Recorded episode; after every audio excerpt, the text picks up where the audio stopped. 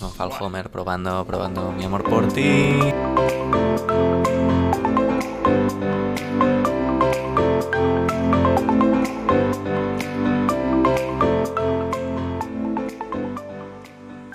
Doncs jo presentaria en tot el morro un Instagram, Twitter del programa que vindrà... Però, bueno, però si Ah, no el tenim. És igual, el presentem, serà estado provisional, no? Pues... Sí, home, però Estado clar, punto provisional. Pero Pues, claro, la porque cosa estado es- provisional estaba cogido. però la cosa és que quan ho diem puguin entrar-hi, no? Bueno, va, diguem el següent. Diem que han, està a punt de... És que clar, avui és el tema de les xarxes socials. S'està coent. Traemos eh, novedades. busquen al- al- actualizaciones. Estem buscant el tic, el tic blau aquell. Ja us avanço que hem superat les 170 visites, anem en camí de les 200 visites i, Buah, i 50 i pico seguidors. buah. La fama, ¿eh? O sigui, Aplaudiment per tots ells. Ja us ho avanço perquè ara ho, ho diré i... Esto estaba dentro de programa. Joder.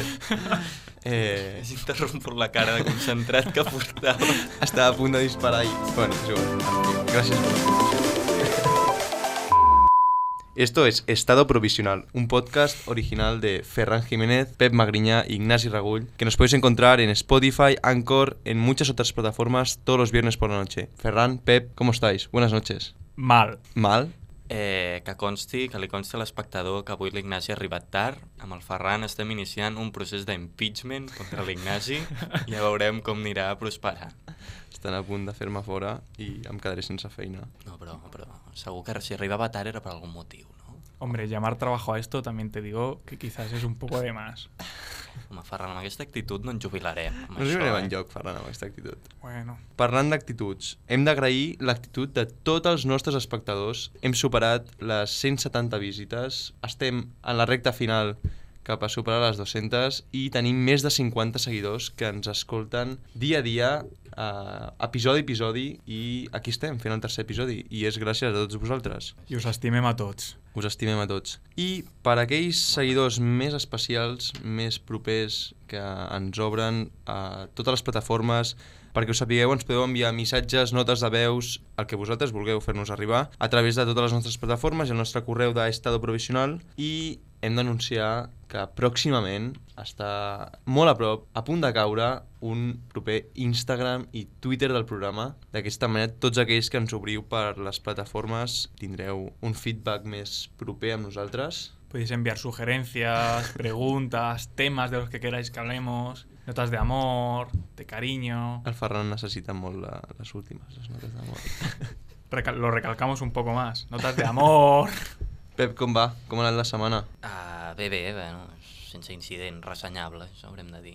Bueno, Ni fu ni fa. ni fu ni fa, exacte. Clar, és que el Ferran diu que no, que no li ha anat bé la setmana. Bueno, preguntem-li al Pep què tal. Una setmana que ha començat forta. Diumenge, a eleccions, dilluns, resultats electorals. Ha començat forta. Ui, però aquí en aquest programa ens desmarquem, no? Bueno, Tot s'ha de això. fer una mica d'actualitat. Ah, bueno, va, què diem? El Per aquell que populisme. s'hagi despenjat l'última setmana i mitja, doncs que sàpiga què ha passat en el país una mica, no? Bueno, Bueno, Ferran, joder, dime. Eh, digue'ns per què no t'ha agradat aquesta setmana. Com és que no t'ha anat com tu esperaves? ¿Por qué no me ha gustado? Es una buena pregunta y también tiene una fácil respuesta que es que eh, voy de culo en todo, Ignasi. En todo. ¿Sabes lo que. La expresión ir de culo, ¿sabes lo que significa? Ir com Ferran. Por tres. Però per què, Ferran? A veure, Sí, tenir una dos mica. treballs, Em- no, sí, no, no. Empecé la semana eh, cepillándome los dientes y dándome un golpe en la encía y tengo ahora como una especie de, de dolor intenso allí. Me está saliendo una mola del juicio. Eh, tengo mucha faena de la universidad y, y de la puta vida y cada vez tengo más ganas de pegarme un tiro en la cabeza, que no ayuda. Kurt Cobain empezó igual, ¿no? Però estem segurs que Sí. al final veuràs la llum, Ferran. Veuràs la llum. Tornant a lo del Kurt Cobain, home, un- una mica més de talent que tu, jo crec que el tenia, eh? Una Hombre, mica només. una mica, no? Una mica.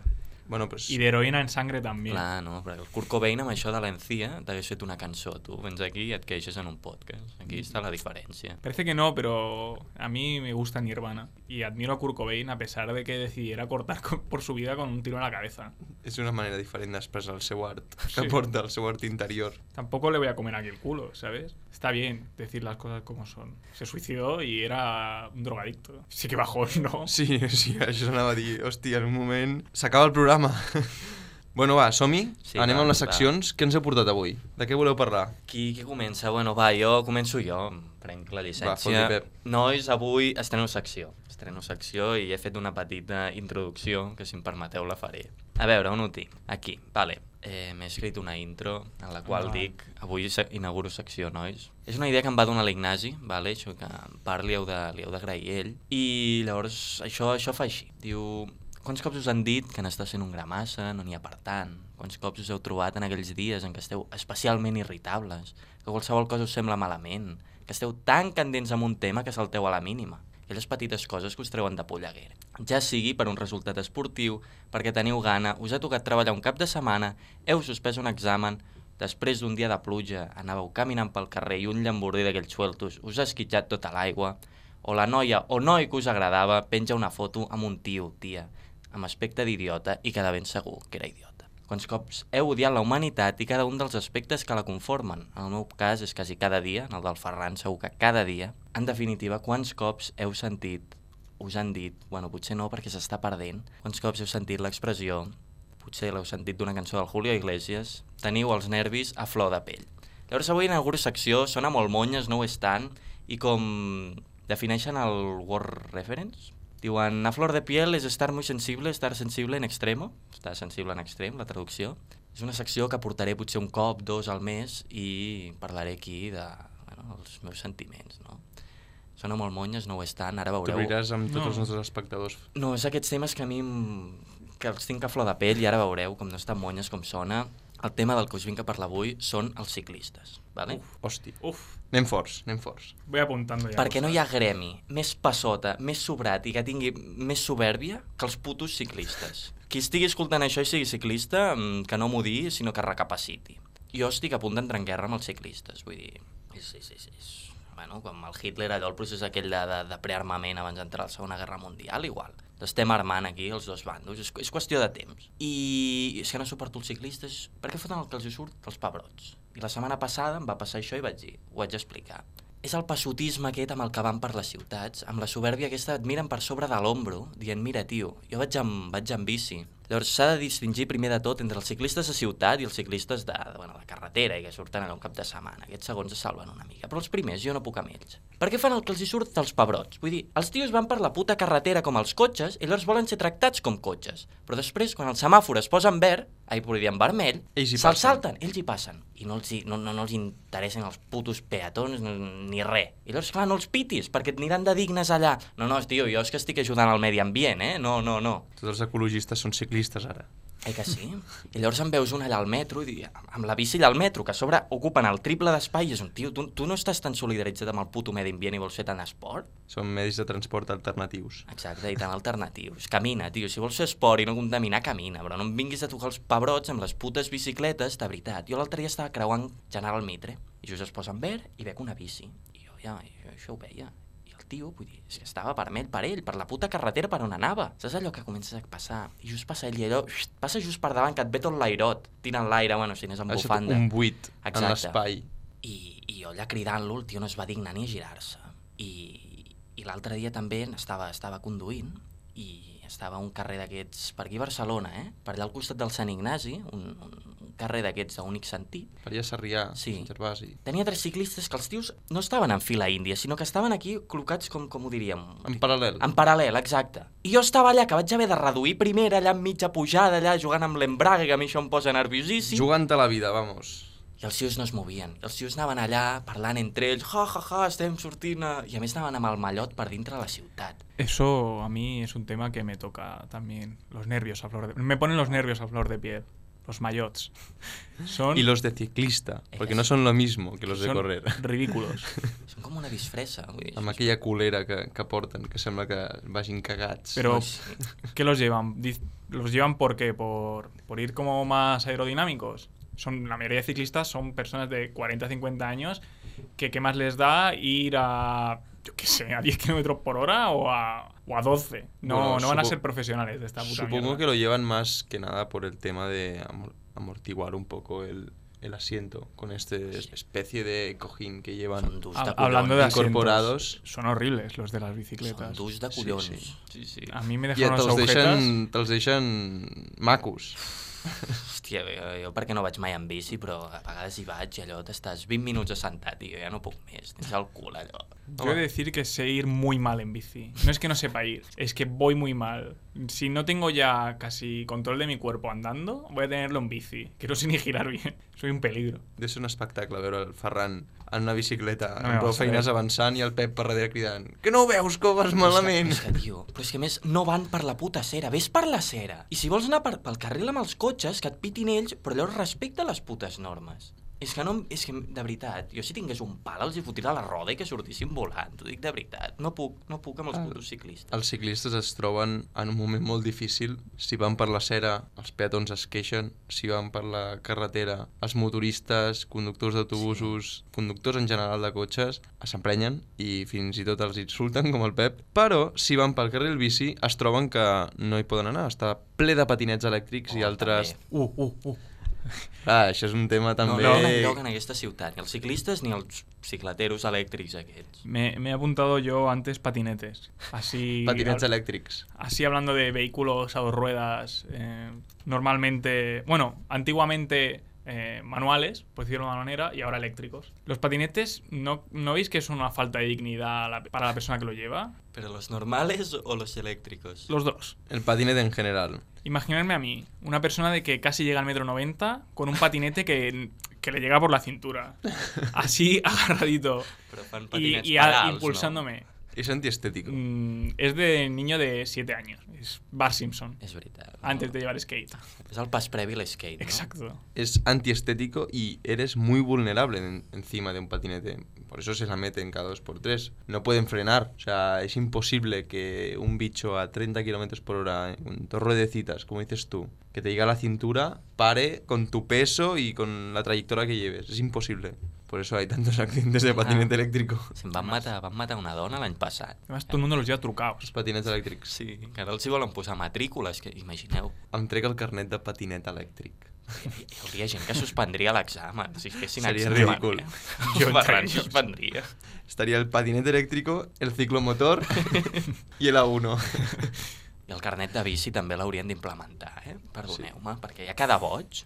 Mira, jo Uf. vaig anar a Amsterdam cinc primers minuts que surto... De... Què dic, cinc primers? El primer moment que surto de l'hotel i em van estar a punt d'atropellar. Jo crec que allà és quan ja va créixer el meu, el meu odi cap a aquest gremi. Es que, ¿qué ventajas tiene, aparte de las medioambientales, una ciudad que solo se mueve en bicis? Es todo caos. Yo no he estado en Ámsterdam, ¿eh? pero me lo imagino así. Puto caos de bicis. Hay mucha gente que a las bicis de Ámsterdam les llama las palomas europeas. Oh, que bo això. Es bona, eh? I a mi No em és van meva, però és explicar bona. que hi ha més ciclistes, vull dir, perdó, hi ha més bicicletes que habitants. A Holanda hi ha més bicicletes que habitants. ¿Y eso es un país del primer mundo? Lo dejo ahí. Ecológico seguro, pero claro, tantos miles de bicicletas supongo que también deben contaminar de algún Se modo u podría otro. hacer un, un estudio de cómo tienen el culo los holandeses. De duro, de, De de curtido. curtido. exacto. Sí, sí. A prueba de, de fuego lo tienen. ¿Qué nos traes hoy, Ferran? Ferran, va, que, em- que ens deleitaràs avui. Yo hoy eh, os he querido traer una sección para la que participemos todos. Así me quitáis a mí un poco de faena también, joder. Y os he traído unas frases, unas expresiones que se utilizaban en España hace años, no sé, hace 20, 15, 30 años. Es como frases que suenan a los 80 y a los 90 y a los 2000 un poquito. Que son época. Los 2000, por cierto, es- estamos de acuerdo que es la me- peor etapa de la historia de reciente. Tanto por estética como por, por música, como por todo. Que anaven, anaven amb la marca, els adolescents anaven amb els pantalons bombatxos aquells i, i el niño, no? Exacto. Era l'època del Y niño. el pelo, el pelo cenicero, ¿no? Esto- Del 2000 al 2005 podríamos olvidarlo. Se podría decir que lo único que inventaron fue el euro. Aparte del euro, Además, a mí ver imágenes de 2000, 2005, no sé por qué me recuerda a Los Serrano, que es, que es una serie de mierda. además. O física o química. Exacto. Bueno, eh, pues yo os voy a ir leyendo una de estas, alguna de estas frases y la idea es que la comentemos un poquito. ¿Vale? Eh, os voy a leer una de mis favoritas, que es eh, La cagaste Burt Lancaster. ¿Qué os parece? Fantástica. ¿En qué momento la humanidad llegó a elaborar una frase así? ¿En qué momento alguien dijo, la cagaste Burlancaster por primera vez en la historia? ¿Quién es ese- esa persona? Se decían muchas tonterías. eh. Joder, si te, si te leo toda la lista, Era la època de que se hacía por la tele Plats Bruts. Oh, oh, eh, deixeu-me fer una menció honorífica a aquesta sèrie, eh? Jo me l'hem passat tota. Els estius, ja, el Ferran m'està mirant mala cara, però quan a TV3, a les tardes d'agost, posaven dos capítols de plats bruts, bueno, això és millor que el sexe, eh? Deixeu-m'ho dir. Ferran, perdó. no, no, ya ves truth. Y avestruz. No, no, no ha colado bien, ¿no? No. Era una de las frases. Se ha entendido, pero es muy mala. Yo cuando la he leído me ha gustado un poquito. Gracias a Dios que hemos evolucionado. Pero es que está. ¿Qué significará truth? ¿Sabes? Truz, no deu venir de Bastruz. Claro, ya ves truth, pero aquí el- lo tengo escrito como truth suelto. No sé, es un poco raro. Decirle a alguien, eres un avestruz, es un insulto, ¿no? Bueno, piensa que el avestruz es un ave que no, no vuela, pero es muy grande y agresivo. Esto supongo que debe ser un poco feca, pero fake. Pero eh, nunca habéis visto como gente montando en avestruces. Fake. Y tiene pinta de molar mucho. De hacer carreras con avestruz. Feca debe ser la palabra primitiva de fake. No, eres un feca, eres un, un falso, eh, no eres nada, eres un feca. Feca. Vas de algo, pero eres un feca. Bueno, bueno, bueno. Se La ataca. aceptamos, la aceptamos. Bueno, otra de las frases que más me gustan es eh, ¿De qué vas? Bitter Cash. Ojo. Estem Hosti. tots conformes que Vitercas és beguda de, de, de les nostres àvies. Sí, es de un poco de abuelo, de padre. 50. d'anar al bar i dir, eh, xato, posa'm un bitter. Sí. Ara mateix, els nostres espectadors i jo mateix m'estic sentint molt ofès. Ai, m'agrada el Bittercast. Pero Ignasi, tú eres un viejo, aunque no, eres- Ignasi, tio. Saps què es diuen de les persones que els agrada el Bittercast? A ver qué se va a inventar ahora. Diuen que tenim un paladar molt desenvolupat. Ojo, ojo, eh? No a tothom li agrada el Bittercast. Bueno, Ignasi, això qui ho ha dit? Perquè Esto suena són aquests pretencioso. estudis de la vida que fa tothom. Està per internet, podeu buscar-ho. Però es diu així que la gent que li agrada el Bittercast té el paladar molt desenvolupat. No sé si és cert, en el meu cas encara no ho he pogut comprovar, hi ha moltes Però- coses que no he provat, però, Pero però m'agrada el Bittercast. ¿Desenvolupado en qué sentido? Es decir, A mi em notas sona, em más sona, em sabores. sona feca, eh, això, em sona feca. No, pero supongo que lo, di- lo dicen porque tienes capacidad de soportar ciertos niveles de acidez o no sé. Es decir, no tengo ni idea. Me parece estupendo. Nadie bebe Bitter Cash. El mejor anuncio de Bitter Cash fue uno que, a lo mejor me equivoco, pero fue en 2016 o 17, que iba así algo como, sabes que te agrada el Bitter Cash, pero no sabes al parqué. Y Buah. es la mejor... Está muy bien, ¿eh? Está Me ha bien, ¿eh? gustado. O sea, sabes que te gusta, pero no sabes por qué. A mucha gente le gusta y a mucha otra no. Pero eso es un poco como todo, ¿no? En verdad. Es como tener un don. Ignasi, que te guste el bitter cash. Dime algo que te guste, algo de comer. Eh, me gusta todo. Te estoy pidiendo algo concreto. joder. Es que Pep, dime algo concreto que te guste. Mira, jo, jo sóc molt fan del xai, eh? El xai Buah. Eh, de totes Xai. maneres. Al forn, costelletes, a la brasa... Coincidimos aquí, ¿eh? ¿Por qué te gusta el chai? Ah, no ho sé, perquè està bo, eh? clar, és això. es que es un poco tonto. pero tiene como un sabor neutro. El chai en sí no es ni picante, ni ácido, ni agridulce. Pero tampoco sabes decir por qué te gusta. Ja, Ya. Ah, però llavors aquí venen les salses i aquestes coses. Pero que- Pues claro, si fueras el único o el uno de cada diez personas que le gusta el chai, dirías, hostia, a este tío le gusta el bitter casi el chai. Algo raro hay en Ojo, que él. Crec que xai en castellà és cordero, eh? Cordero, Sí. cordero. Para Pero nuestros, mándame chai. nuestros oyentes no catalanoparlantes, chai es cordero. Cordero. Y alucina vecina. Es otra frase del 2000. Sí. Bueno, Vaya. yo, esto me suena ya más ochentero, ¿no? Poco original. Han hecho un copy-paste de- del mismo estudio del 80. ¿Sabéis qué le diría yo a esta gente? Echa el freno, Madaleno. És el Macareno, jo ho coneixia com a Macareno. Guau, yo aquí tengo como Madaleno, ¿eh? Ah, bueno, Puede bueno. ser, no sé. Quizás depende de la provincia, de comunidad autónoma. Tienes que revisar tus fuentes, Ferran. Bueno, no voy a decir de dónde lo he cogido porque me parece que es una mierda. Pero bueno, Ferran, jo em pensava que ens portaries al refranero espanyol. lo busqué y dije, Buah, es que- yo es que soy muy malo para los refranes, siempre me los invento. És molt savi el refranero espanyol, sí o no? Sí, Jo és Està que bé. no utilitzo molt refrancs, la veritat. T'agrada el es que Peter ¿quién utiliza Cas? refranes? Home, jo algun que altre faig servir. Sí, Pero así los metes en, en alguna conversación normal con alguien. Estás hablando con alguien de, yo qué sé, de la actualidad política en España y, y empiezas a meter refranes. Sí, no, home, parlar de la situació política, el típic más vale eh, pájaro en mano que ciento volando, no? Aquest queda bé tot Mm-hmm. arreu, a qualsevol conversa. No te enrolles, Charles Boyer. No sé quién es. Charles Boyer. Esta no le iba a decir, pero quería preguntaros si sabíais quién era Charles o Charles Boyer, ¿no? Ferran, No. tio. Suena mal, además. Potser des de casa s'estiren els cabells, però cap dels tres sabem qui és aquest home. Te conozco, bacalao, aunque vayas disfrazado. Esta me ha gustado. Bueno, sí, por carnaval o por Halloween, pero Pero, a lo mejor vas de ca- bacalao pero por tú la piensas calle. que esto la gente lo decía en, en un contexto normal de charleta. Yo estoy convencido que si me hubiera pillado con 20 años en esta época, podríamos ser muy tontos ahora mismo, ¿eh? Home, jo confessaré que amb 7, 8 anys, tercera primària, jo alguna cosa d'aquestes encara la deia, eh? Pizza y Peli en Micheli. Sí. Esto produce daño- daños irreparables en el cerebro. ¿eh?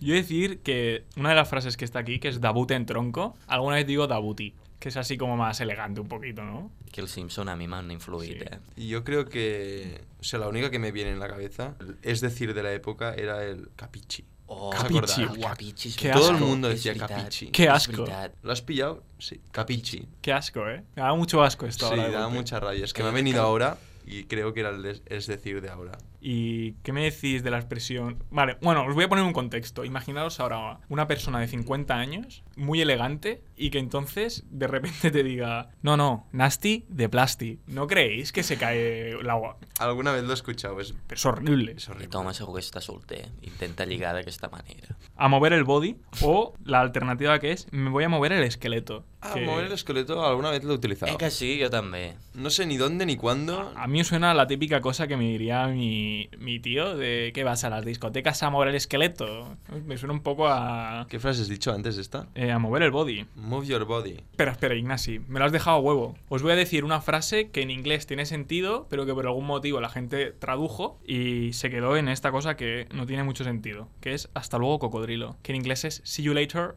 alligator, que sí que tiene Oh, sentido. see you a while cocodrile. See you in a while cocodrile. Sí. Bueno, porque hace la rima, pero en, En castellano. en castellano es horrible. Hasta A ver, luego dir- cocodrilo. Mira, un dia podríem portar traduccions de pel·lícules dolentes. Ah, sí. Podríem riure molt, eh? Si es que tiene pinta de que es, de que es lo típico que en alguna película lo, di- lo di- lo dijeron y lo tradujeron así, que es un poco extraño. Cocodrilo Dandy, no? Qué película de mierda, ¿eh? ¿Cómo no hacer? lo he visto. Esto de las películas está guay. Podemos hacer la- una sección de esto. Tipo, no sé, le pongo una película timelapse y en español van y le enchufan el tiempo de oro. ¿Qué mierda es No, no, és esta? que, és que crec que hi ha llistes, vull dir, n'hi ha realment de molt descabellades que dius, hòstia, Sí, sí. A això ho han traduït el dia abans de l'estrena. A ver, yo por si tenemos algún oyente sudamericano, no quiero que se nos eche encima, pero creo que se han llevado la se han llevado la copa desde el momento que R2D2 es Arturito. Y ahora no me acuerdo. Bueno, C3PO es Citrispio, no sé si es lo que vas a decir. Arturito, no? El reverendo Lovejoy de Los Simpson és el reverendo Alegria. Clar, és que no sempre t'ho deixen tan a huevo com els Minions. Clar, els Minions són de Minions. Hi ha vegades que... La palabra ya da suficientemente asco en el idioma original, ¿no? Hòstia, la d'Arturito és eh? boníssima. Pues ahora no me acuerdo, pero los nombres de los protagonistas, protagonistas, personajes de Doraemon en Sudamérica son muy raros. El, La crec voz que El... o, o el nombre? El nombre, el nombre. Com se llama? Sí, Chisuka. sí. El soneo crec que és... Li diuen cantimplora, o que el cantimplores. Però això ja és, és ficar-se amb el personatge. Va més enllà de la traducció. Tenen algú contra aquest pobre home. Pero es, es horrible. Y Shizuka creo que era algo rollo. Un nombre mm, hispano. No sé, yo que sé, Andreita o algo así. I els, Eh, a- al Suneo, què li deien? El melindro. Sí, espera un moment. Bueno, yo de mientras os voy diciendo otra, otra frase que a mí esta sí que me gusta, que es cualquier cosa, dices, yo qué sé, qué, qué libro ni qué niño muerto. Esto, adivino, lo han puesto al final, al final de todo. Se quedaban sin frases. No, no, no, está eh, medio bajo. Pues qué biblioteca más pobre tenía este, este señor, o señora. Qué risa, tía Felisa. Bueno, rima un poco, como lo del Cocodrile, ¿no? Supongo. Sí, Puc tornar un moment a lo del Doraemon? te estábamos, Sí. estábamos haciendo tiempo. Doraemon en latino es diu Robotín, Robotín. el Novita es diu Pepito, la Shizuka es diu Andrea, el, Sin- el Suneo Enrique i el gigante, el gegant, és el Cantimplora. Hosti, però... A és mí me que gusta mucho Enrique. Enrique. Això és pitjor que haver nascut al 2000. Eh que sí? Que això et deixa un trauma de per vida. No et pots prendre en sèrio mai més la televisió. Créixer entre personatges com El Cantimplora i Andreita. Y no al Hostia. cine de ver al Arturito. Bueno, a ver, hay que, hay que decir que a nosotros nos suena bien eh, gigante o yagana en catalán. Y a quizás a ellos les suena como la puta mierda, puta Bueno, mugre, ¿sabes? No, pero es un tío grande, eh? Y canti- pero Cantimplora tam- im- es redondo de cuerpo y tiene como la, la cabeza es como... es muy donde bebes. rebuscado, la gente lo mira de yo qué sé. Tiene ¿Cuál forma de es- Cantimplora, un poquito. ¿Qué target tiene? Doraemon. De 5 a... Bueno, ¿Diez? ojo, ojo que depende de cómo la pilles. Si no hay nada en la tele, me la enchufo, ¿eh? Sí, ojo, ojo, que si el teu cosí petit ho està mirant, tu et fas el suec i també ho mires una mica, eh? Vas a veure que el cuides, no? Exacte. No és que l'haig de vigilar, no es faci mal. Y bueno, eh, las frases... Mira, os voy a decir las dos últimas, que quizás vienen un poco a la par, y os las digo seguidas, que son... eh, ¿qué me, ¿Pero qué me estás, container? Aquesta encara es fa servir una Y, mica. sí, porque es graciosa. Sí. Pero, ¿qué tal andamios? Aquí están. A ver, mm, en, en Cataluña las dos van muy bien, ¿eh? Van como anillo en el dedo. Sí. No te entiendo. Hem tret Hombre, algun escó, eh? Entre containers y andamios se hacen muchas guerras, ¿eh? o sea que recupéralas y ponlas al nuevo Vicky Diccionario 2020. Effective Wonder. Esta es buena. A ver, pero esto no lo dirías. Imagínate que estás haciendo eh, un trabajo como el, el trabajo de final de carrera y te hacen una pregunta y dices, sí, sí, Effective Wonder. Imagínatelo, Ignasi. Home, si t'està Lo avaluant... siento, pero no puedo. Si t'està avaluant el professor que porta tot el semestre dient-ho, ja ho dic, perquè sempre hi ha aquest professor que fa servir aquestes paraules, sempre hi és. Es un poquillo el truco del almendruco, ¿no?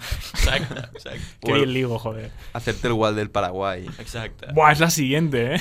Guay del Paraguay. O el, el lo llevas clarinete, este tipo de mierdas. Tengo sueño, me voy al sobre. Bueno, ya estoy leyendo por leer, joder. Ojo, Però Però, ojo, que la del sobre jo la faig servir Sí, jo també. molt i n'he inventat algunes Yo altres, también, he de eh? decirlo. Yo la faig servir més quan... O sigui, no a l'anar al sobre, sinó sortir al sobre. Hostia, m'has pillado que estaba en el sobre. A mí me lo dice mucho mi padre, que estabas en el sobre. Después, cuando ya es el día siguiente y aún estás ahí, la utilizo. En plan, Sobre el catre, no? També. Sí, claro, pero el catre suena a que eres un preso. A mí me suena de que duermes en algún sitio de mierda.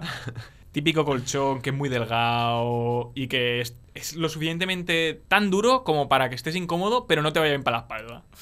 Que ¿Sabéis eso de que el, el colchón duro es el que va bien para la espalda? Dejo aquí un dato de salud. sí, bueno, eso dicen. Eh, Clar, és això, és aquests Depende estudis de la populars persona, que sí. diuen que el Vitercàs és és bo, saps? Hablando de Bittercast, cuando miras una botella de Bittercast pone sin alcohol. Yo pensaba, lo ponen para advertir a los abuelos que, que no sé, que les dejen tomar en las residencias o algo, porque no fuera ca- el caso que le retiraran a los pobres abuelos el Bittercast. Y hablando de bebidas así que nadie bebe. Pero déjame acabar, Ferran. A pensar que habías acabado, perdón. No, no, no pasa nada. Y se ve que antes el Bittercast llevaba alcohol y azúcar. Y ahora pone Bittercast sin alcohol y sin az- azúcar. Imagina't. Azúcar. Azúcar. ¿Puedo decir ya lo que quería decir? Dilo, Ferran, dilo. Pues hablando de bebidas que nadie bebe, ¿qué me decís de 7-Up? Sí, el 7-Up, però... Perquè aquell és, és molt americà, jo el 7-Up sempre... És molt americà. Pss, Totalmente. Te iba a decir Effective Wonder. Ojo, tot i que jo tinc un amic que quan va al cine sempre es demana 7-Up. No el miro una mica malament. Un 7-Up sin hielo. Sin hielo. Sin hielo. Pero un refresco que lleve hielo, ¿no? Mejor. però perquè si no et foten mig, mig got de gel i llavors... Qué pillo, ¿eh? Ah, También me, me dijo un, un amigo que trabajaba en una... Es que esto no lo puedo decir el nombre. En una franquicia Dilo, dilo. de restaurantes muy conocida de comida basura. Me dijo que jamás me echase hielo de, de la máquina de, de bebida. Porque ese hielo está en condiciones horribles. Nefastas. Insalubres. però si és aigua congelada, no? Claro, Mm. pero ¿Cómo agua la congelada hacen? con alguna, con alguna cucarachita por ahí. mm, Para darle sabor. una patita, ¿no? Y Un poco de perejil. El, el 7-Up es la típica bebida que te ponen en el Subway. Cuando pides un bocadillo te ponen o Subway. Coca-Cola, o Cash, o 7-Up. Pero eso es una leyenda. Ir al Subway y además pedirte un 7-Up. Es como que muchas estrellas se alineen, ¿eh? Nadie va al Subway. Yo he ido un Los par de turistas. veces y nunca aquí, o sea, siempre fuera. Jo també. Típico que te pilla y dices, "Oh, hostia, ¿qué como? Va, voy al Subway que al menos no la palmo. Al menos. I ara que por, estem lo menos, parlant... por lo menos, No, no, te estoy diciendo, como mínimo no la palmas, pero algo pillas. algo pillas seguro. Ara que estem parlant de- d'aquests estudis de la vida, hi ha una explicació química i científica que no sé, però diuen que el 7-Up és el que va millor per la ressaca, perquè et trenca no sé quins microcristalls o no sé Sí, què. jo també ho he sentit. Sí. 7-Up i alguna altra beguda, tipus el vi- el bitxí, alguna beguda... Exacte. Porten alguna que sí. Perquè ho estigui escoltant dissabte, així, després d'una noche de desenfreno, ja sap, 7-Up, a gas. se ven apagats. Yo creo que prefiero que me dé algo de la resaca antes que probar el 7-Up. Que eh, no podemos hablar de 7-Up sin no mencionar a Fido Dido, gran mascota de los 90. Me estáis mirando como que... ¿No, No. sabéis quién es Fido Dido? Ens hem No. perdut, Ferran. Eh, a nuestros oyentes, si no sabéis quién es Fido Dido, buscarlo y, sa- y ya veréis que es mítico. Ignasi aquí ha badallat, eh? Avui el ritme, perdoneu-me No. que ho digui, Avui ja sona, avui una ja mica sona. lent, eh? Està anant, això... A mí me está gustando el Fin. programa. Yo me lo estoy pasando bien hoy. Sí, l'important és passar-s'ho bé. Ara que estem Esto aquí. sí que va un poco fuera. O quizás queremos que nuestros espectadores sepan un poco lo que hay detrás de grabar un podcast, que es un infierno. Podemos explicar algo por nosotros? Com ets, Pep? Com com soc? et ¿Qué- definiries? ¿Quieres que diga yo algo de ti, Pep? Bueno, digues, eh, primer em defineixo jo, a mi em defineixen com un vell atrapat en el cos d'un d'un jove, per la manera com parlo i em queixo, ja està. Ara digues tu, Ferran, quina... Voy a decir una tontería, ¿eh? Digues, digues, va. He de decir que conozco a dos personas. Prohibit eh, ensabonar-me, eh? Bueno, eso deja que lo decida yo. Conozco a dos personas que llevan patillas y, y me hicisteis cambiar de opinión, los dos. Os quedan muy bien las patillas. Es decir, que te hacen un- un tipo atractivamente singular. Quina gran aportació, és veritat. Yo siempre había pensado que la patilla era de vaquero y porque quizás nunca había tenido una patilla decente en, en mi vida y, y joder. Ojo, però no les porto perquè vull portar patilles, sinó perquè només em creixen patilles. Pero Pep te queda muy bien. Pues no sé, ¿qué digo yo de mí? Eh, tengo las mismas gafas desde hace 5 años y me tendría que, tendría que ir al óptico a, a cambiarme ni que sea cristal. Porque no me crece ya mucho la, la miopía, no me ha crecido casi nada, pero sí que... mm, no me ha crecido casi nada, pero necesito mi, ese plus de- de visión. Los 0,25 adicionales. Quiz- quizás llevo como dos años con, con el 20% de ceguera. ¿sabes? Yo también llevo gafas. Cuando No la- mientas. Llevo gafas, te lo juro. Siempre lleva lentillas, que eh? es Ah, diferente. Patilles. pues, Bueno, sí, llevo Otros lentillas, pero tipos de yo personas llevo en aquel gafas mundo. normalmente. En mi casa llevo gafas. Y cuando llevas las gafas desactualizadas, sucias, porque te da palo limpiarlas, y llevas el pelo en la cara, yo creo que tienes un, no sé, un 80% de ciego. Vas por la calle y eres más ciego que, que mortal. Ha quedado No. como muy raro, pero solo te, va- te falta el bastón. Te chocas con todo, te tropiezas con todo, te comes todos los adoquines sueltos que ha dicho Pep y las bicicletas, bueno, te arrollan como, como un saco de patatas. Ignasi, segur que tens alguna, alguna anècdota que t'ha passat amb, el, amb la lentilla, segur. Tothom les té. Sí, tant. Sortir de casa i que se't caiguin les dos. Uf. I dius, hòstia, anem malament. Porque a veces las lentillas, sobre todo si son diarias, un pequeño tip para los que nos están escuchando, intentar llevar lentillas que sean por lo menos de mes. No compréis las diarias porque son defectuosas. El 70% de las lentillas diarias son defectuosas. Pican, rascan y se caen. Se suicidan literalmente de tus ojos cuando menos te lo esperas. Y claro, si se te caen no hay nada que hacer. O, o vas Pero- con un ojo cerrado todo el día o... Pero yo nunca me he puesto lentillas porque me da como miedo meterme el dedo en el ojo. Sí, també. Pero, pero ¿cómo, ¿cómo es eso de que se te caiga? ¿Dejas de ver de golpe? Es como cuando pones la típica, ¿sabes? La típica ventosa en un cristal Sí. y hace pa y se cae. Es que yo sabes lo que me imagino. Pues notas con lo eso. mismo. Yo imagino un desprendimiento de retina. ¿sabes? De golpe te has quedado ciego para siempre. Pero eso ya es muy chungo, ¿eh? Y supongo que no notas nada porque es internamente, no supongo que no duele. ¿En un desprendimiento de retina? Sí, No lo sé. debe ser como apagar la luz. No lo sé, pero suena bien, ¿no? Desprendimiento de retina. Suena bien a la boca. La Hombre, expresión. a Desprendimiento ver, de retina. Ferran. No, no le deseo a nadie que le pase. Sí, la, la paraula retina és maca, eh? Sí, y desprendimiento no os agrada. Y yo me lo imagino en mi cabeza y me imagino como eso, como que hace de golpe el ojo ¡tip! y, y se esconde. Hombre, no, pero que se caiga la retina, no es que se te caiga el ojo. No, pero como que se te cae como si el, el color del ojo fuera un gumet y hace... ¡plip!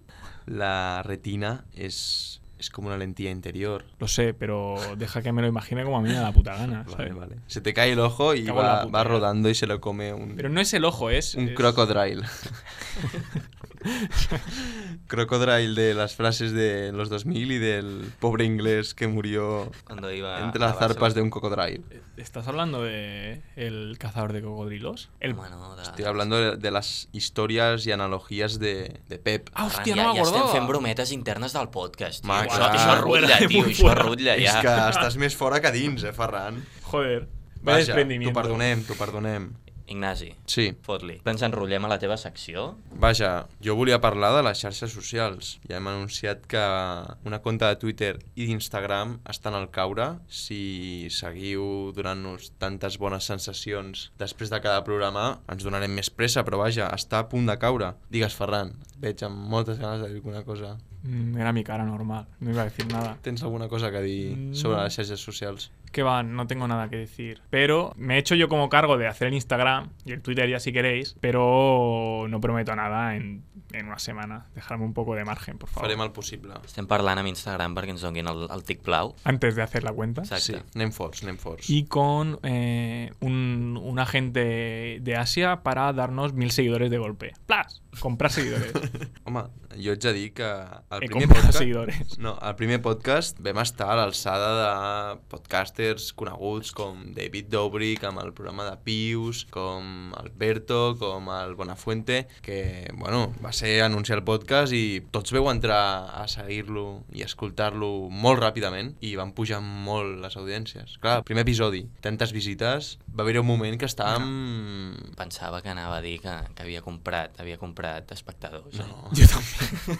Pequeña confesión de Ignasi. Vam tenir un moment molt àlgid, al primer programa i primer episodi. Bueno, hay que mantenerse. Fidelitzar, hem sí. de fidelitzar públic. Bueno, de moment, tant en bé. Ara portem dos programes, eh? Tres, tres, tres. Tres, ara tres. Tres, vale, és veritat. Bueno, va, Ignasi, métela a tu Sí, sección. va, que som-hi. nos follamos. Doncs això de les xarxes socials. Um, hem sentit que hi haurà una possible nova xarxa B del caire Facebook, segons sembla estar patrocinada pel creador de Wikipedia. I van molt forts. I sembla ser que serà el nou Facebook de les noves generacions. No sé vosaltres, quan fa que no entreu al Facebook? Mucho. Molt. A veces he entrado para ver algún cumpleaños de algún conocido, a ver, de algún conocido no, de alguien cercano para que le tenga que felicitar, pero soy muy malo por los cumpleaños, ¿eh? entonces no me acuerdo nunca. Y para, yo qué sé, ver alguna foto antigua y echarme unas risas, pero no... Yo tengo que confesar que entro al Facebook para restablecer la contraseña de Instagram.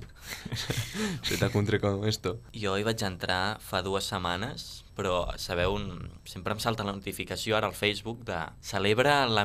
els 9 anys d'amistat amb no sé qui. I bueno, vaig entrar per fer-li la broma a un amiguet i allò li vaig contestar, em posava celebra que fa 9 anys que sou amics. Li vaig posar el típic hola què tal sense H i, i la K típica aquella. Hola què tal, Déu. No parlàveu amb aquest argot quan teníeu Messenger i tot això? Perquè si no, no heu tingut infància. Sí, deixeu-m'ho dir. feia, feia gràcia parlar malament. Exacte, feia gràcia parlar malament. A mí esto me ha recordado un poco a una frase que podría haber ido en mi sección, pero no es tan antigua, que es hola que hace. Hola, ¿qué hace? Puto asco también. ¿eh? Ho va pagar molt fort, eh, aquesta. Sí, pero muchísimo. Sí, pero era- sí. que era como una llama o algo así, que hola que hace o... No, però era, no, no venia d'aquell aquell youtuber, no era el Lori Moni, es deia? Uf, que- no, él hizo una canción a raíz de Ah, eso. vale. Claro, que era un meme de una llama Sí, que tenía una és cara y decía, veritat, hola, és ¿qué hace? veritat, o algo és así. veritat. Jo només sé que les xarxes socials com el Facebook i el seu llenguatge que ens feia gràcia utilitzar ens va fer molt de mal en un moment que encara feien moltes faltes ortogràfiques És veritat. i els professors a classe repetien cents de vegades és que sou la pitjor generació. No em puc imaginar les que venien darrere, que els havia enganxat encara més joves.